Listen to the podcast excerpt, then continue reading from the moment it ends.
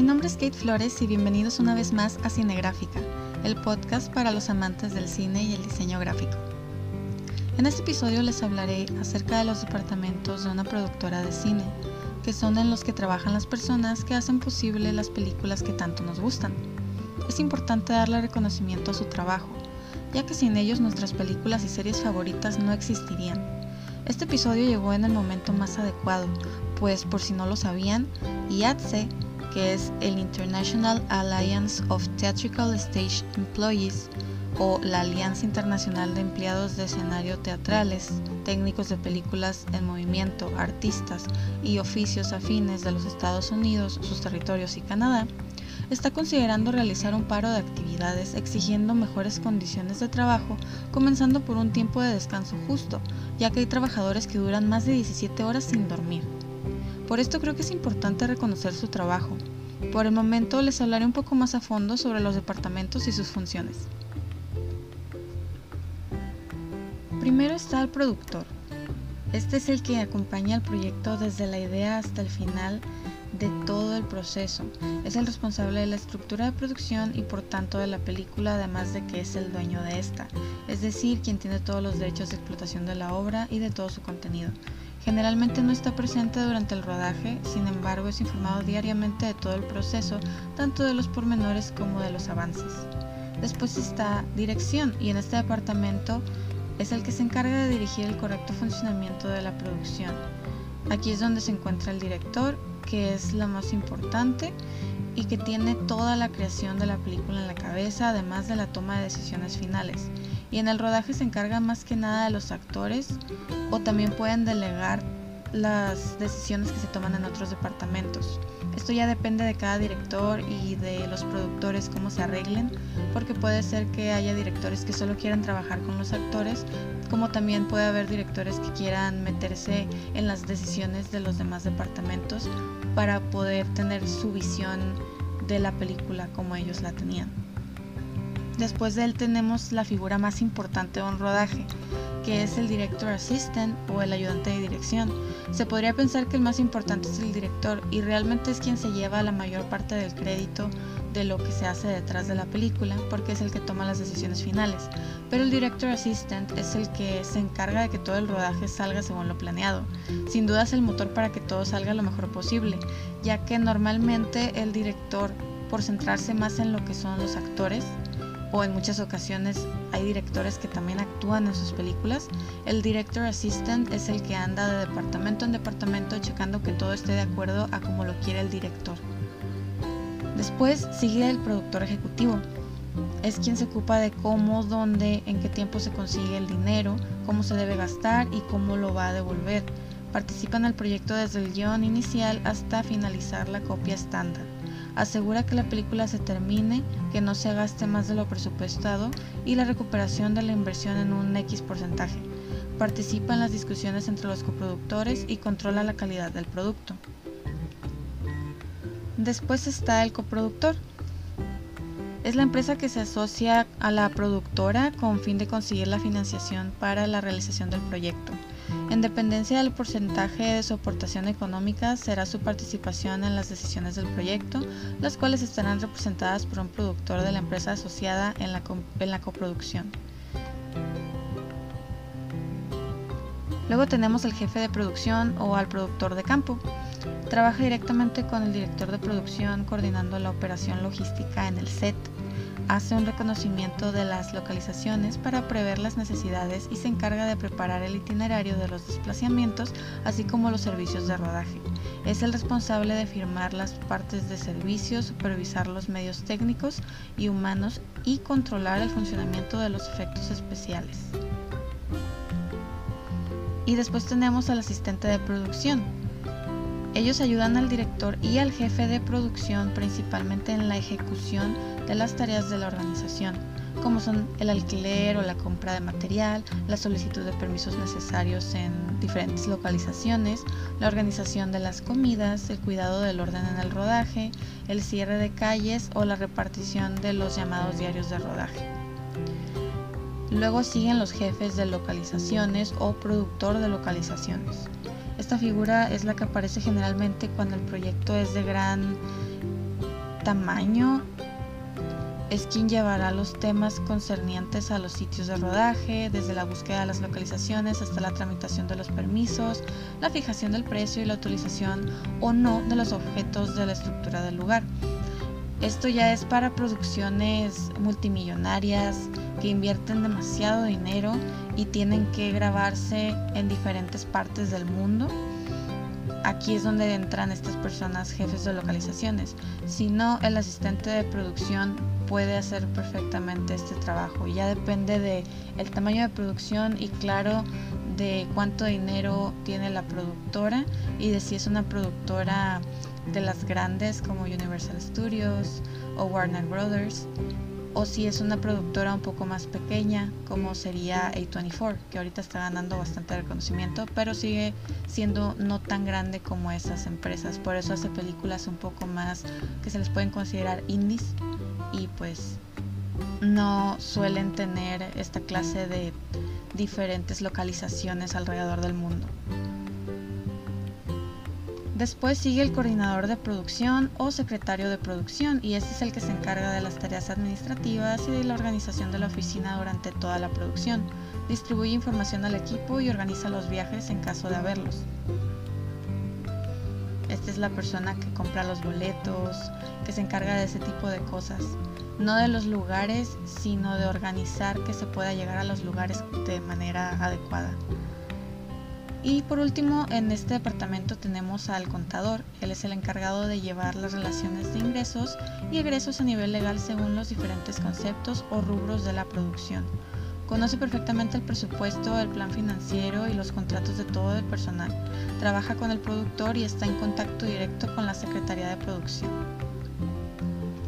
Y después tenemos uno de mis favoritos que es el departamento de fotografía. Este es uno de los departamentos más emocionantes y técnicos, además de complejo en muchos casos de los rodajes, ya que la imagen uh, final es la que se plasmará sobre la pantalla, por supuesto con todos sus procesos. Tenemos en primer lugar el director de fotografía, que como todos los jefes de departamento, en muchos casos, dependiendo, como dije antes, de cada director, tiene que responderle ya sea al director o al director assistant para transmitir en imágenes lo que se desea expresar y por supuesto poder transmitir a su equipo cómo hacerlo. En una escala descendente tenemos al operador de cámara encargado de realizar los cuadros de cámara y operar la misma. El ayudante de cámara es el encargado de manipular la cámara y de ser un apoyo para el operador cargando la cámara, cambiando objetivos, poniendo señalizaciones y lo más importante, manejando el foco de la misma. El auxiliar de cámara es el encargado de dar la lectura de la toma con la claqueta y de realizaciones de medición, cambio de ópticas, suplantación de tripoides, señalización de marcas de rodaje para actores, entre otros. En un apartado dentro de este departamento, pero con su propia autonomía, se encuentran los eléctricos. Estos son capitaneados por el gaffer, que es la mano derecha del director de foto y considerado como jefe de departamento interesado siempre en interpretar con las luces lo que se cuenta en cada toma. En orden descendente se encuentran los eléctricos encargados de manipular todos los focos, luces y útiles de electricidad en un rodaje. Otro apartado dentro del departamento de fotografía son los maquinistas y operadores especiales. Estos se encargan de manejar travelings, lollies, grúas, coches cámara y más recientemente drones. Después tenemos al departamento de sonido. El departamento de sonido es uno de los más importantes con una particularidad. Solo lo echamos de menos cuando el sonido no es bueno o cuando el sonido no existe. Este departamento es sin duda clave en cualquier producción, ya que no solo se encarga de captar el sonido directo de los diálogos en rodajes, sino del montaje del mismo en la fase de postproducción, incluyendo la dirección y en muchos casos la creación de banda sonora o la inclusión de músicas predefinidas.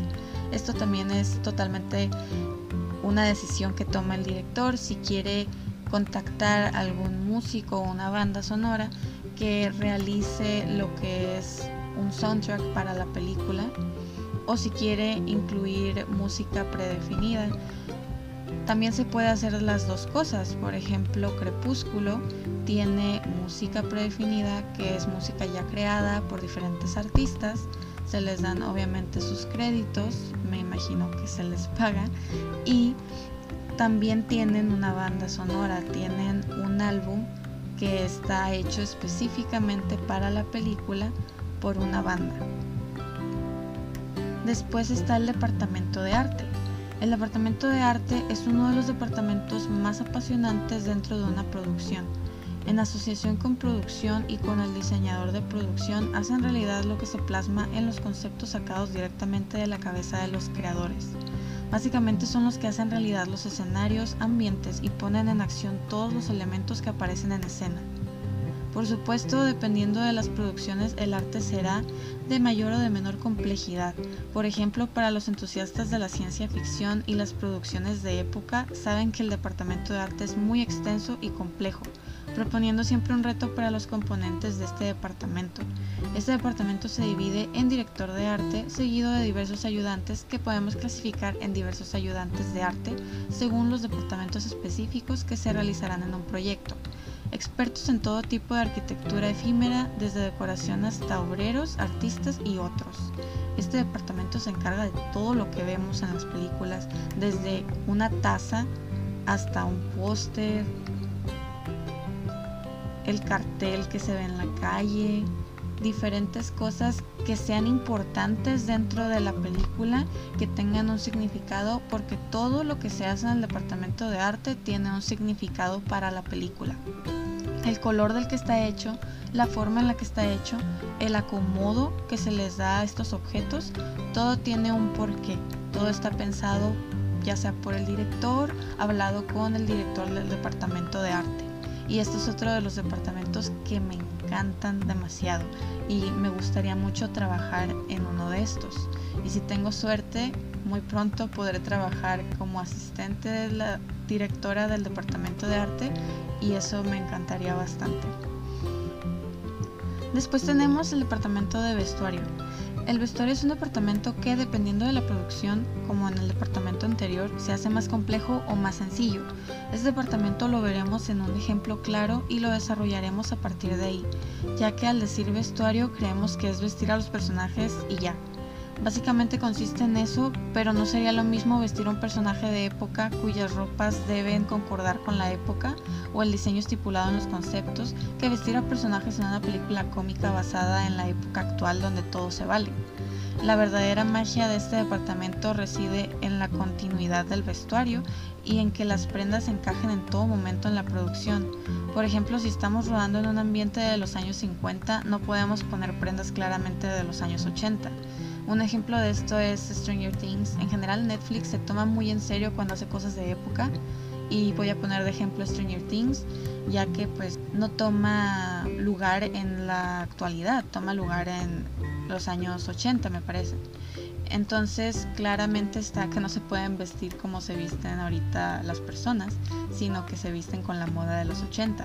No se les permite a los actores tener celulares, nada que no existiera en esa época en set para evitar cualquier problema como ese terrible error o tal vez publicidad gratis que tuvo Starbucks en Game of Thrones. Y pues es por esto que el departamento de vestuario se hace más complejo o más sencillo y tienen que tomar decisiones, además de tener mucho cuidado con no equivocarse con estas cosas de época. O también si es una película de ciencia ficción, pues obviamente intentar que no haya ropa de la época actual, porque normalmente en la ciencia ficción se utiliza ropa un poco más moderna que está intentando, digamos, adivinar cómo se va a ver la ropa en el futuro. Y por último tenemos el departamento de maquillaje. El maquillaje consta de dos ramas. El primero es el maquillaje que normalmente se les aplica a los actores para que haya siempre una homogeneidad en la pantalla. Este maquillaje es imperceptible y se aprecia en la forma natural de cada personaje. El segundo tipo de maquillaje es el de efectos especiales. Aquí incluimos desde un simple moretón por un golpe o puñetazo hasta los horripilantes aspectos de los monstruos de película de terror, pasando por rajas, heridas, mordeduras, etc. En este caso suele haber un jefe de maquillaje y ayudantes de maquillaje, o técnicos especializados según convenga la producción. Y en conclusión quiero decir que hay mucho trabajo detrás de las producciones que vemos, ya sea televisión, cine, radio o incluso videos para YouTube.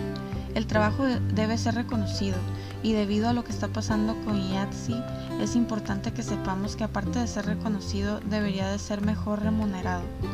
Muchas personas que no saben cómo es trabajar dentro de la industria, sobre todo en producciones de grandes compañías, consideran que es un trabajo muy interesante y claro que lo es, pero no es bien remunerado y no existen las mejores condiciones de trabajo. Así que hoy quiero cerrar el episodio diciendo que reconozcamos el trabajo de las personas que trabajan en vestuario, iluminación, cámaras, prácticamente en todos los departamentos que mencioné.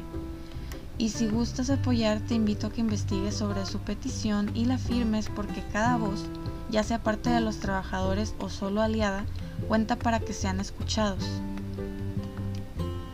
Y pues eso fue todo. Muchas gracias por escucharme y nos vemos en el próximo episodio. Bye.